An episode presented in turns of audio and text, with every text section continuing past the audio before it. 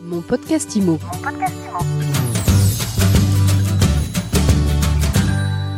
Bonjour et bienvenue dans ce nouvel épisode de mon podcast IMO. Tous les jours, on évoque les sujets de l'actualité de l'immobilier et aujourd'hui, eh bien, on va chercher à comprendre quel est l'impact de la crise pour les SCPI. Et on va répondre aussi à une question, faut-il acheter des SCPI en 2023 Enfin, sur les derniers mois de l'année. Eh bien, pour en parler, je suis avec Jean-Marie Souclier. Bonjour. Bonjour. Alors, vous êtes président de Sogénial. Pour qu'on comprenne bien de quoi on parle, vous nous présentez Sogénial Alors, Sogénial Immobilier est une société de gestion de fonds immobiliers au sens large, régulée par l'autorité des marchés financiers. On est connu par le grand public pour gérer des SCPI, des sociétés civiles de placement immobilier. On en gère quatre aujourd'hui cœur de ville, cœur de région, cœur d'Europe et cœur d'avenir. On gère également du forestier et on gère beaucoup de fonds privés pour des investisseurs privés plus ou moins ouverts au grand public. L'ensemble de tout ça fait aujourd'hui 32 fonds et fait 1,2 milliard sous gestion. Schématiquement, des épargnants vous confient de l'argent que vous investissez en immobilier? Exactement. Alors, je vais même aller un peu plus loin. Notre métier, finalement, c'est sur la SCPI, c'est notre métier grand public et c'est le plus intéressant pour vos auditeurs. Notre métier, c'est d'animer un réseau de collecte, de collecter de l'argent, d'investir cet argent avec nos équipes internes. Donc, c'est un travail de recherche constant sur le terrain, les visiter, rencontrer, négocier. Une fois qu'on a acheté, on va gérer toujours en interne, parce qu'une fois qu'on a fait ça, après, il faut gérer l'immobilier, faut encaisser les loyers, faut renégocier les baux, faut relouer quand c'est vacant, faut traiter tous les petits problèmes des locataires. Et puis après, il faut faire la comptabilité, puisque c'est des fonds assez importants avec beaucoup de locataires et beaucoup d'actifs, donc on fait la comptabilité, et puis à la fin, on va redistribuer tous les trimestres les dividendes aux porteurs de parts. On peut dire que c'est pour des investisseurs paresseux qui n'ont pas envie de faire de la gestion locative eux-mêmes? Non, c'est pour des investisseurs malins et intelligents, puisque comme on l'a souvent dit, je le dis très souvent, la SCP, notamment chez nous, c'est pour ceux qui aiment la pierre sans avoir à la gérer. C'est-à-dire qu'aujourd'hui, pour pas avoir les soucis de gestion, pour avoir les tracas, quand on n'a pas, parce que pas grand monde a les connaissances de comment on gère de l'immobilier, finalement, c'est le bon support. Et puis, un deuxième mot euh, très important que j'aime bien, c'est la diversification. C'est-à-dire qu'en fait, si vous avez de l'argent investi en immobilier, quand vous n'avez pas beaucoup d'argent, ça commence à partir de 1000 euros pour la forêt et 2000 euros pour les SCPI, c'est bien d'acheter de la SCPI plutôt que de ne pas faire d'immobilier du tout. Ça permet d'exposer son patrimoine d'une autre façon. Mais même quand vous avez plusieurs dizaines ou centaines de milliers d'euros, est-ce qu'il vaut mieux acheter un appartement à un seul endroit avec un seul locataire et donc un seul risque ou est-ce qu'il vaut pas mieux rentrer dans deux trois SCPI et du coup avoir des centaines de lieux, des centaines d'immeubles et des centaines de locataires et donc finalement beaucoup plus de sécurité sur le, le règlement des loyers et donc des dividendes. Alors est-ce qu'aujourd'hui c'est intéressant malgré le contexte, le ralentissement, d'investir en SCPI. Vous avez un épargnant lambda en, face de vous. Est-ce qu'il ne faut pas qu'il attende que ça décote un peu plus? Alors, il n'y a pas eu beaucoup de décotes finalement sur le marché. On a vu décoter quelques grandes SCPI qui étaient plutôt gérées par des grandes maisons de gestion qui gèrent plusieurs milliards en SCPI. Hein. Nous, on gère euh, allez, 400 millions en SCPI, pas beaucoup plus aujourd'hui. Ça progresse beaucoup, mais voilà. C'est plutôt tous ces grands opérateurs liés souvent aux banques, aux compagnies d'assurance, rarement indépendants, qui ou très anciens avec des très gros patrimoines qui ont décoté le prix de leur part sur des SCPI assez anciennes qui avaient pour certaines du vieux patrimoine plus ou moins qualitatif. Et en fait, ça, c'est une partie du marché de la SCPI. À côté, vous avez un autre marché de la SCPI qui est soit d'autres SCPI dans ces maisons de gestion parce qu'elles n'ont pas décoté tous leurs produits. Ça dépend de la stratégie d'investissement. Puis à côté, vous avez d'autres maisons de gestion qui sont plus récentes, qui sont plus dynamiques, Finalement, quand on est jeune, on est obligé d'être plus dynamique que les autres pour faire un peu sa place au soleil. Et finalement, vous avez beaucoup de SCPI très jeunes sur le marché avec des patrimoines qui commencent à être déjà bien diversifiés, qui ont été achetés dans les deux, trois dernières années avec des baux assez long terme et finalement qui n'ont pas de problématique de valorisation de leur patrimoine. Ils ont baissé de 1, 2, 3% ou 4%, mais finalement, avec des indexations qui sont au-dessus de ces métriques, bah, ça n'a pas beaucoup d'impact. Donc, vous faites partie de ces jeunes SCPI. Comment est-ce que la situation actuelle, la conjoncture joue sur votre façon de gérer et d'acheter Alors avant, on aimait bien, euh, il y a quelques mois, avant, euh, il y a 12 mois, 15 mois, on aimait bien acheter avec de la dette.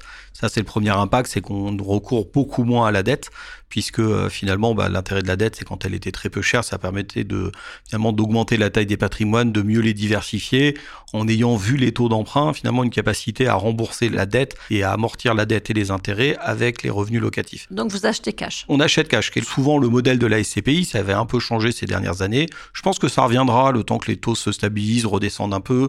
Et puis finalement, comme on a aujourd'hui la remontée des taux à l'investissement, c'est-à-dire que les actifs qu'on achetait peut-être à 7%, on les achète à 7,5 voire 8, bah finalement si on emprunte de la dette, même si elle est plus chère, il y a toujours un écart entre les deux, il y a toujours une marge à faire, et donc c'est toujours intéressant pour les porteurs de parts. Donc vous achetez cash sur le type d'actifs que vous sélectionnez.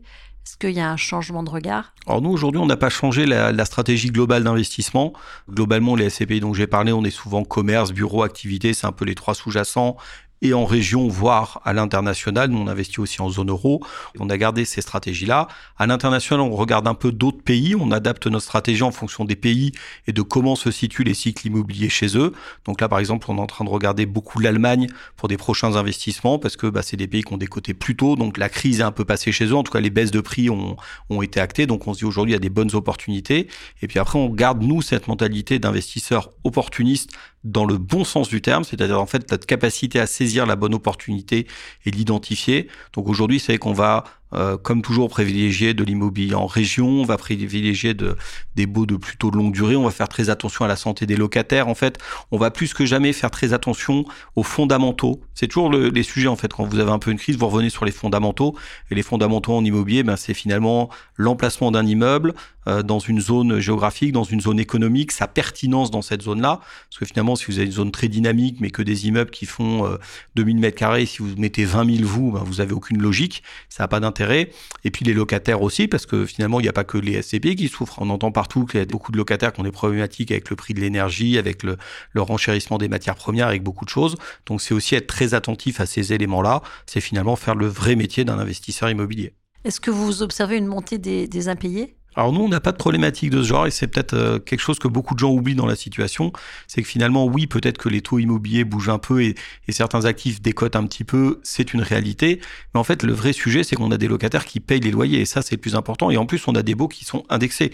C'est que c'est une des magies de l'immobilier, c'est qu'on a un peu ce côté un peu rempart contre l'inflation.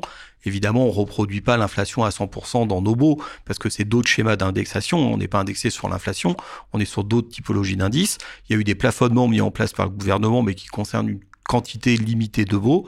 Et finalement, l'important, c'est qu'on arrive à indexer les baux. Les locataires payent les indexations, les locataires payent les loyers, et c'est le meilleur indicateur de la bonne santé du marché. Quels sont les secteurs à la mode, ceux sur lesquels vous aimez investir? Et puis peut-être à contrario, ceux dont vous prenez de la distance? Alors nous, on aime bien investir dans ce qui marche, on aime bien regarder euh, qu'est-ce qui est économiquement fort, qu'est-ce qui est implanté localement, et on essaye surtout d'éviter les effets de mode. En fait, on voit régulièrement dans notre métier des portefeuilles qui arrivent en nombre assez important sur une typologie d'actifs. On a eu euh, quelques centres médicaux, des centres d'ophtalmologie, il y a eu des, une grande période, par exemple, sur les euh, sur le fitness. Voilà. Alors, sans critiquer les entreprises qui ont constitué ces portefeuilles ou les exploitants, c'est qu'à un moment où on se dit que s'il y a trop de choses qui arrivent sur le marché, c'est peut-être qu'il y a une vision trop financière qui a été mise dans l'immobilier qui est liée à ça. Et nous, on préfère rester un petit peu en retrait, se dire, voilà, il y a peut-être des très belles opportunités à faire, mais nous, à saisir, mais nous, on préfère rester un petit peu en retrait, rester sur nos fondamentaux, sur euh, finalement euh, nos entreprises locales bien implantées qui fonctionnent bien et garder des bons locataires comme ça. Alors, vous venez de lancer une SCPI qui s'appelle Cœur d'avenir qui privilégie les entreprises qui interviennent dans le secteur de, la jeunesse, de la, des crèches, de la petite enfance, les étudiants. Vous nous en dites plus? Cœur d'avenir, c'est un projet qu'on a depuis, euh, depuis quelques années. On s'est mis à investir euh, dans le groupe en général, dans l'ensemble de nos fonds, beaucoup dans les crèches. On a vu qu'il y avait une vraie profondeur de marché, il y avait vrai, vraiment des choses à faire parce qu'on est vraiment sous-équipé en France dans ce domaine-là. Alors on s'est dit, bah, ce serait bien d'être encore plus investisseur parce que finalement, souvent, on a des exploitants, mais qui, s'ils veulent se déployer de façon un peu importante et mettre les moyens localement dans les crèches, dans les unités, dans leur business, finalement, ils ont moins les moyens de se mettre sur l'immobilier, donc être accompagné, c'est un intérêt. Bon, après, la crèche, c'est intéressant, mais c'est des petits volumes d'investissement, hein, c'est 200, 300, 500 000 euros, euh, parce que c'est des petites crèches, donc on peut pas faire une SCPI avec ça. Donc nous, on s'est dit, OK, si on fait pas ça, finalement, ce qui nous intéresse dans la crèche, c'est l'enfance. C'est la petite enfance et c'est l'enfance. Donc on s'est dit, on va faire une SCPI sur cette thématique-là. Et pour se donner de la profondeur de champ, finalement, on s'est dit, OK, on va faire la jeunesse au sens large. Donc finalement, le petit bébé qui vient de naître, l'enfant euh, plus grand, l'adolescent, jusqu'à l'étudiant. Et on va les accompagner, on va accompagner tout l'immobilier qui est lié à cette classe d'âge. Vous démarrez à la maternité? Alors non, on n'a pas démarré à la maternité. On s'est, on s'est dit qu'on allait faire 0,25 ans on n'a pas fait moins 9 mois, 25 ans. En fait, non, on, va être, on va être évidemment sur des crèches, on va être sur de l'enseignement. Alors bon, il y a un monopole euh, plus ou moins de l'État sur tout ce qui est les écoles, ça appartient à l'État, les écoles, euh, la plupart, ou à des congrégations religieuses, ou à des sujets comme ça. On va pouvoir intervenir dans des écoles, euh, des fois pas à côté, sur du Montessori, on peut intervenir sur, des, sur de l'enseignement supérieur, parce qu'il y a beaucoup, beaucoup d'écoles qui se développent en région, sur des unités 200, 300, 500, 1000, 2000 mètres carrés, pour mettre des salles de classe, pour faire de la formation, pour faire beaucoup d'alternance, pour former les jeunes.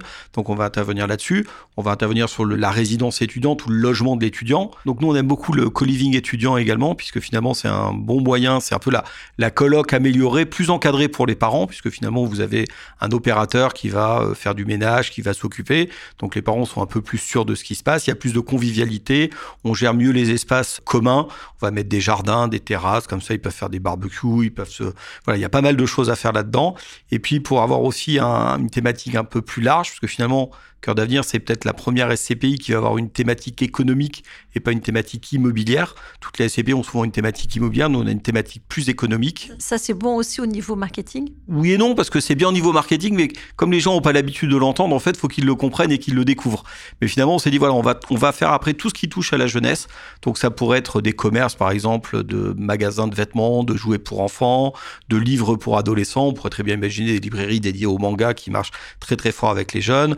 On va faire des bureaux liés à ces activités aussi. On pourrait imaginer acheter une usine de biberons, par exemple. Voilà, il y a un champ très étendu. Et on se dit, voilà, on va mettre tout ce qui a un rapport avec l'enfance. Et vous en êtes où aujourd'hui dans la constitution de ce patrimoine? Alors on va commencer à faire les premiers investissements puisque finalement on a lancé la SCP il y a quelques jours, là, 15 jours à peine en fait. Hein. on a eu le, visa de l'autorité des marchés financiers et on a lancé la collecte. Donc là on commence à recevoir les premiers dossiers de souscription et dès qu'on aura suffisamment dans les, dans les prochaines semaines, on va faire les premiers investissements. Probablement un peu parce que c'était l'idée de base, on va commencer par des crèches bien sûr. Vous visez quelle enveloppe? Aujourd'hui, je pense que sur cette SCPI, ça va pas être une grosse SCPI de collecte comme certaines collectes de 100, 300, 500 millions d'euros. C'est pas l'objectif de cette SCPI. Cette SCPI, on va la monter euh, petit à petit à 30 millions, puis 50, puis 70 millions de collectes par an. Et je pense que ce sera son rythme de croisière et je peux escompter quelle rentabilité j'investis dans cette SCPI Qu'est-ce que vous me vendez, entre guillemets? Alors là, je devrais vous dire, les performances passées ne préjugent pas des performances futures, mais comme il n'y en a pas, on aura plutôt forcément des bonnes nouvelles. Euh, non, très sérieusement, je pense qu'on sera sur des rentabilités autour de 5, 5,5%. Et puis après, finalement, l'évolution des marchés économiques, des marchés financiers, de l'immobilier nous dira si on, ça augmente un petit peu ou si on reste dans cette fourchette-là. Est-ce que cette SCPI cœur d'avenir, finalement, elle n'offre pas autre chose au-delà de la performance on a voulu que cette SCPI, en effet, offre autre chose. Elle offre autre chose aux porteurs de parts. elle offre autre chose à notre petite échelle à la société. Parce que finalement, à un moment, l'impact sociétal qu'on a est important. Et donc, on a créé cette SCPI et c'est la première fois qu'une SCPI est créée comme ça, sous forme de fonds de partage.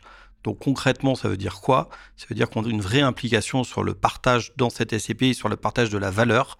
Donc nous, société de gestion, on va donner 20% de nos frais de gestion de la SCPI à deux associations, sachant que bien évidemment, on prend les mêmes frais de gestion que sur toutes nos SCPI. Hein. On donne 20% à deux associations. La première, c'est le Rire Médecin, qui va accompagner les enfants à l'hôpital bah, pour leur, les faire rire et leur rendre leur insouciance d'enfant dans ces moments difficiles. Et la seconde, c'est SOS Village d'enfants. C'est une association qui a beaucoup de programmes en France et dans le monde, mais qui a une spécificité qui nous plaît beaucoup chez Sogéal, c'est qu'en fait, elle va accompagner les fratries quand on sépare des enfants de leurs parents pour de multiples raisons. Souvent, on est obligé après de reséparer les enfants parce qu'il y a des garçons, il y a des filles, ils vont dans des foyers, dans des familles. Et le but de SOS Village d'enfants, c'est d'avoir des foyers, des environnements qui vont garder les fratries unies ensemble pour qu'au moins, même s'il n'y a plus les parents, les frères et sœurs grandissent ensemble. Le fonds de partage permet d'aller plus loin, c'est qu'on propose aussi à tous les souscripteurs de donner une partie de leurs dividendes avec les avantages fiscaux liés aux donations aux associations reconnues d'utilité publique à ces deux mêmes associations le pourcentage qu'ils souhaitent et la répartition qu'ils souhaitent entre ces deux associations. Qu'est-ce qui vous a poussé à créer ce fonds de partage? C'était vraiment de se dire, euh, quand on se dit qu'on fait des crèches, quand on dit qu'on est sur l'enfance, on est sur, euh, sur la vulnérabilité de l'enfant finalement. C'est les, années de sa vie où, où l'enfant est, très euh, est très dépendant des adultes, il a besoin de sa protection. Et dans toute sa vie, finalement, il y a tous les enfants qui ont droit à cette protection. On espère que tous ceux qui seront évidemment dans tout ce qui est lié à notre SCPI auront cette protection, bien évidemment, dans leur vie privée, dans toute leur vie. Mais il y a tous ceux qui n'ont pas cette chance-là. Et on s'est dit qu'il fallait qu'on fasse quelque chose pour tous ces enfants-là et que c'était le bon support et que c'était la bonne façon de le faire.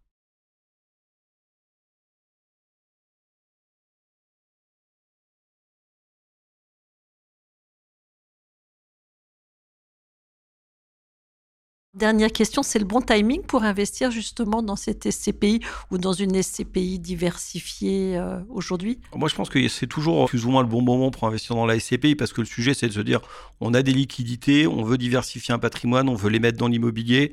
Comme j'ai dit tout à l'heure, l'investir en direct dans l'immobilier, c'est pas toujours facile et moi, c'est pas ce que je recommande historiquement, même avant de faire de la SCPI.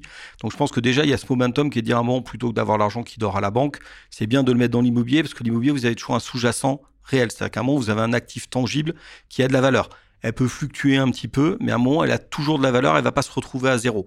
Donc ça, c'est déjà un élément très important. Ça vous protège le plus souvent contre l'inflation ou en partie, puisqu'il y a de l'indexation.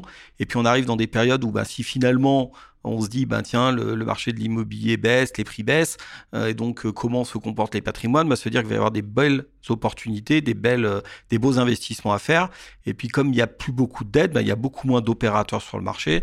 Et quand finalement on arrive, on est vraiment depuis quelque temps dans un marché d'acheteurs, alors qu'avant on était dans un marché de vendeurs, il y avait trop de liquidités, donc c'est les vendeurs qui avaient un peu la main. Là, il y a un peu trop d'actifs à vendre et il y a moins de liquidités. Donc ceux qui sont finalement euh, ce qu'on appellera les pure players, donc vraiment les, les spécialistes du marché et qui investissent tout en cash, auront beaucoup d'avantages et des belles opérations à faire. Dernière question, je veux investir dans Cœur d'avenir. La mise de départ, elle est de combien et l'horizon de placement recommandé, c'est quoi? Alors Dans Cœur d'avenir, souvent la moyenne du marché des SCPI au départ, c'est 2000 euros, c'est 10 parts de 200 euros. On trouve que la SCPI, ça doit être un produit qui est le plus accessible possible. Nous, on pense que mettre 10 euros ou 20 euros dans un, un truc immobilier, ça n'a pas d'intérêt, puisqu'en fait, c'est des frais de gestion très lourds derrière, et les frais de gestion, c'est le porteur de part qui les paye. Donc en fait, on préfère rester dans des schémas de frais de gestion classiques, rester dans, ce, dans un schéma de, souscription le plus ouvert possible. Donc c'est 2000 euros. Et après, euh, c'est toujours des fonds qu'il faut garder sur du long terme. Et je reviens un peu sur ce qu'on disait au début, c'est que finalement, s'il y a des gens qui pensent que c'est un peu la crise, c'est c'est pas le moment de bouger. On est sur du long terme, donc il faut garder ça au moins 10 ans. Et les gens gardent ça même 15, 20 ans le plus souvent. Merci beaucoup Jean-Marie Souclier. Je rappelle que vous êtes président de Sogénial. Merci. Et je vous dis à très vite pour un nouvel épisode de mon podcast IMO à écouter tous les jours sur MySuite IMO et sur toutes les plateformes. J'en profite pour vous remercier. Vous êtes de plus en plus nombreux à nous écouter. Alors surtout, continuez et puis laissez-nous des étoiles. On adore ça chez MySuite IMO. Mon podcast IMO. Mon podcast